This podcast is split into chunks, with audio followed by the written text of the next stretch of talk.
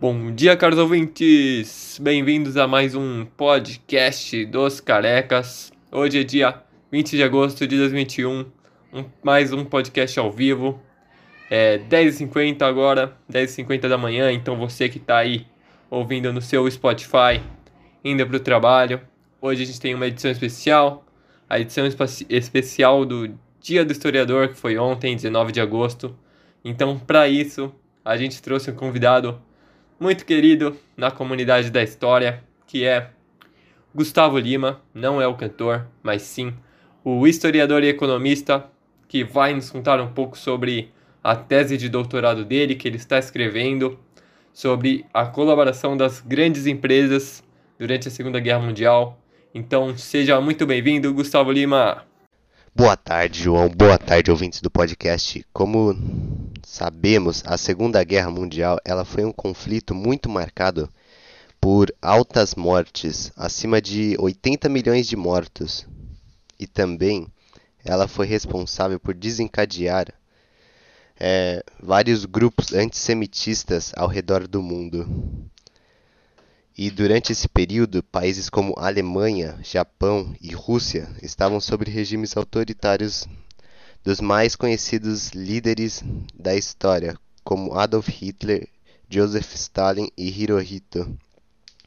Enquanto do lado liberal estava Winston Churchill e o presidente Roosevelt nos Estados Unidos. Caramba, doutor Lima, muito interessante saber das lideranças, né, de, de cada nação durante esse período. É uma coisa que nem todo mundo sabe, né? Então, acho que acrescenta bastante. Mas o que eu queria saber agora, Lima, é sobre as empresas. Quais empresas da, que a gente conhece atualmente é, você diria pra gente, né, aproveitando sua formação em economia, sua larga experiência na Bolsa de Valores, é, depois se quiser eu te dou um tempinho para você divulgar o seu curso, mas voltando ao assunto, eu queria saber que empresas que a gente conhece atualmente tiveram uma influência nesse conflito armado? É, João, isso é um assunto bem polêmico que vai ficar bem falado. Olha, já fica a dica, hein? Para comprar as ações dessas empresas, que pode ser que caiam depois desse podcast, hein? Bem, uma das empresas das quais a gente vai falar hoje é a Volkswagen.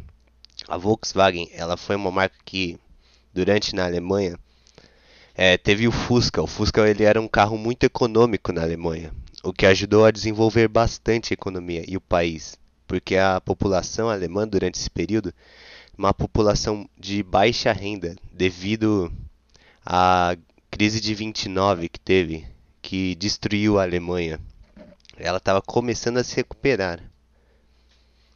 É, temos a empresa também a BMW, também fabricou carros para o exército juntamente da Mercedes e ajudou bastante na fabricação de outros veículos blindados de combate. Temos a Hugo Boss. A Hugo Boss, ela fabricava os uniformes nazistas, que eram considerados muito bem feitos, aliás, durante o período. Temos o o banco alemão, o Deutsche Bank. Esse banco, ele confiscava os bens dos judeus e tomava ali as posses durante o período dos campos de concentração.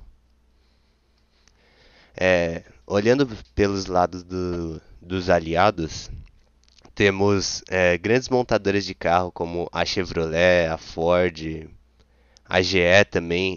Elas foram grandes fabricantes de veículos, de produtos armamentícios, comida, alimentação, principalmente também a Johnson.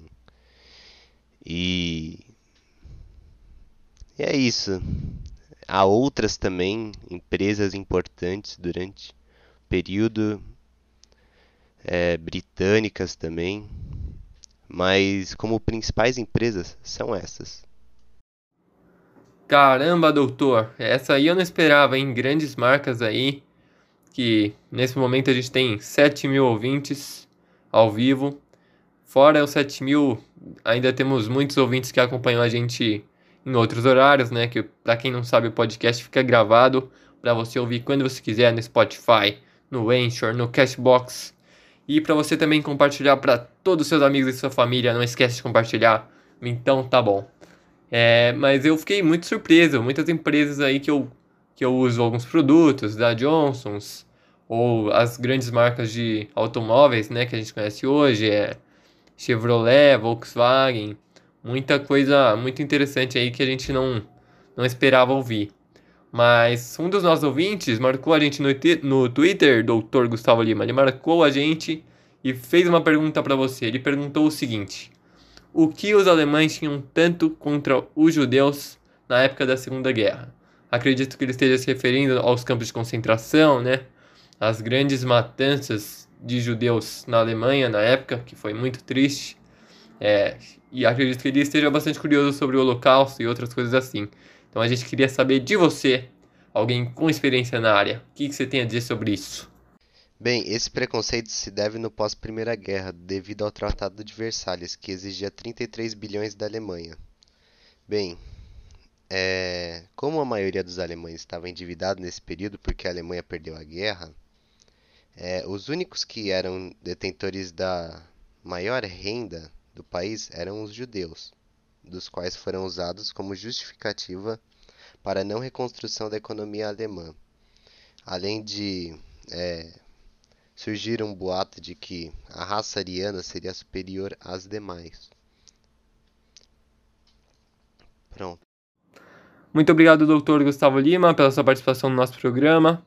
É um feliz dia do historiador para você, atrasado. Feliz dia do historiador para todos os historiadores que estão nos ouvindo agora. E para encerrar o programa, Vamos tocar o áudio de um ouvinte que acompanhou nossa edição especial de hoje, agora. E até amanhã. Boa tarde a todos, boa tarde, doutor. Sou Gabriel Frazão, sou investidor da Bolsa de Valores e também invisto em, empresas. E estou passando aqui para parabenizá-los, né, pelo trabalho feito aí por vocês. Gostei muito da parte das empresas, gostei bastante também da, da parte que vocês falaram dos judeus, né, que eles tinham muito dinheiro.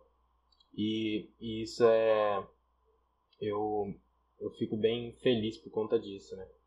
E só estou passando para incentivar vocês, né, que foi muito, muito legal, gostei muito.